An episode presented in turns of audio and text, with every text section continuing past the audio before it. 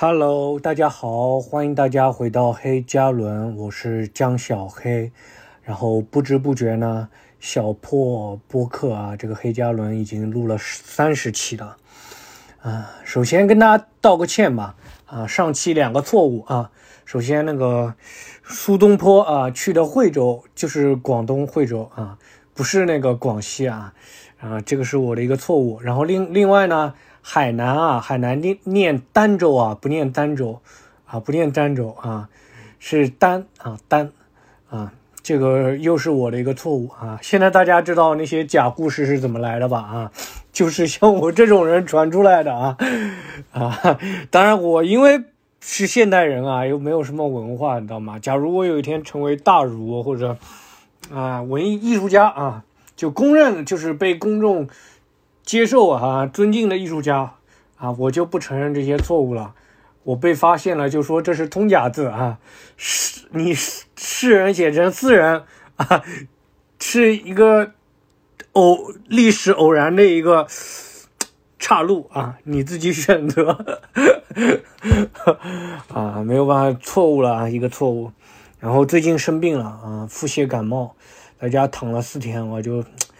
四肢无力就很难受嘛，然后刚刚还还得被迫带出去遛狗，嗯，遛狗，然后啊还是运动一下，稍微动一下，精神状态会好一点。一直躺着只会越来越难受，啊，就从生病当中就可以看到那个男女差异，你知道吗？就女人对女性啊，对我就是生病了，她会细致入微的一些关心啊，或者说哎呀，还要是要注意休息啊什么的。就比如说我拉肚子了，女生就会从天气。讲到着装，最后饮食作息关心你，知道吗？男人就只会拉肚子啊，那不影响喝酒吧？就不一样，你知道吗？啊，当然我也没有喝啊，这是我臆想出来的啊，我喝不了酒啊。之前生病就压力很大，你知道吗？就因为很可能还要赶演出，你知道吗？那时候演出又非常缺人。我记得有一次拉肚子，演出那天俱乐部老板没有关心我，就拉肚子，就跟我说上台不要太用力。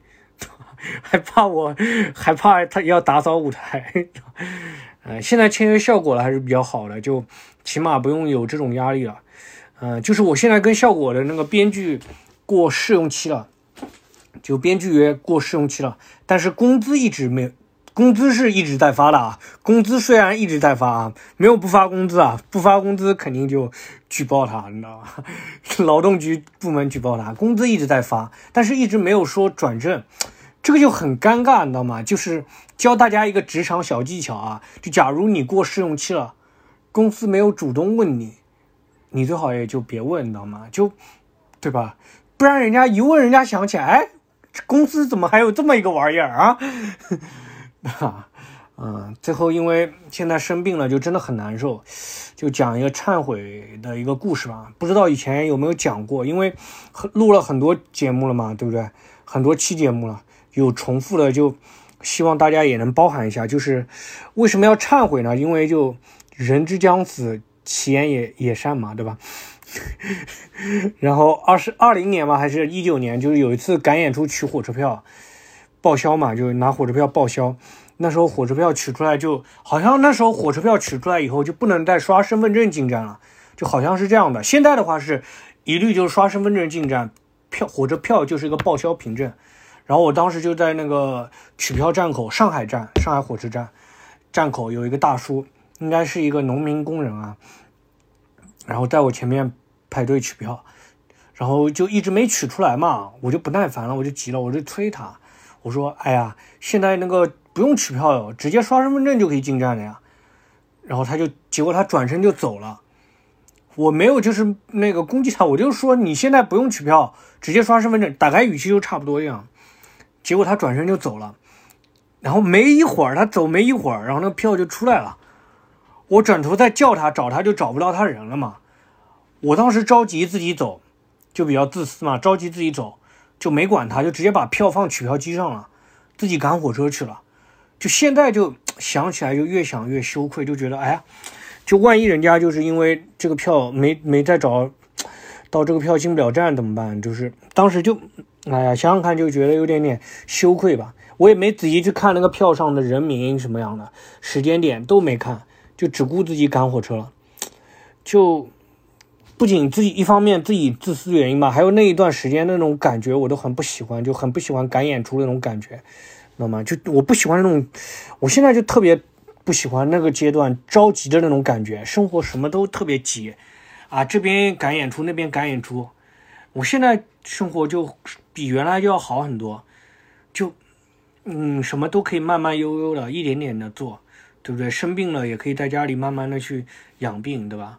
啊，当然就是赚钱肯定是就你养病嘛，肯定又赚不到钱嘛，对不对？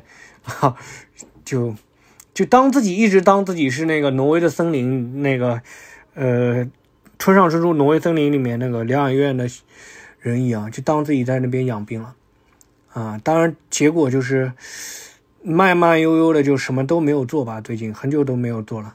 就太躺平了，你就感觉不到躺平的快快乐呀！一定要明明是有很多事啊，最后嘿，我就是不做，这种逃避的感觉才会有快乐，这种才叫躺平。就子弹打过来了，你躺平了，啪，这种才叫躺平。就躺平了，把那个子弹躲过去了，黑客帝国那样，那叫躺平。如果地上都是那个草地，那个你躺进去就陷进去了，像那个现在这个我的躺平，就像现在那个沼泽地里一样的。嗯，就反而我妈会很担心，我妈经常会给我打电话，每次打电话就是关心，说，哎呀，你们那个脱口秀大会有没有人看啊？啊，那帮人能不能接到广告啊？啊，现在还有没有名气啊？他们就总会担心这些，你知道吗？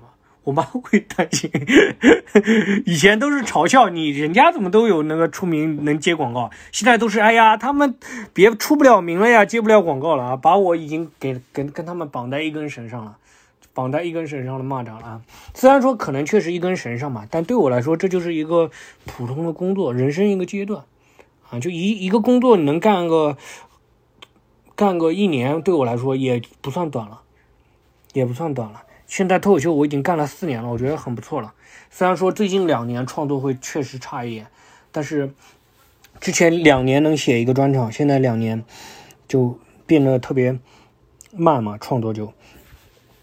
嗯，最主要也没什么动力，就还是太要有这种着急赶演出的时候，对创作没有什么帮助啊。一定要有你那个创作上有压力，可能你每次哎，那个明天是脱口大会总决赛，他们那种可能还赶紧去写，赶紧去弄那个，反正对不对？现在节目，对吧？他们可能会啊，现在节目也就不不曝光了，不曝光了啊，那个什么。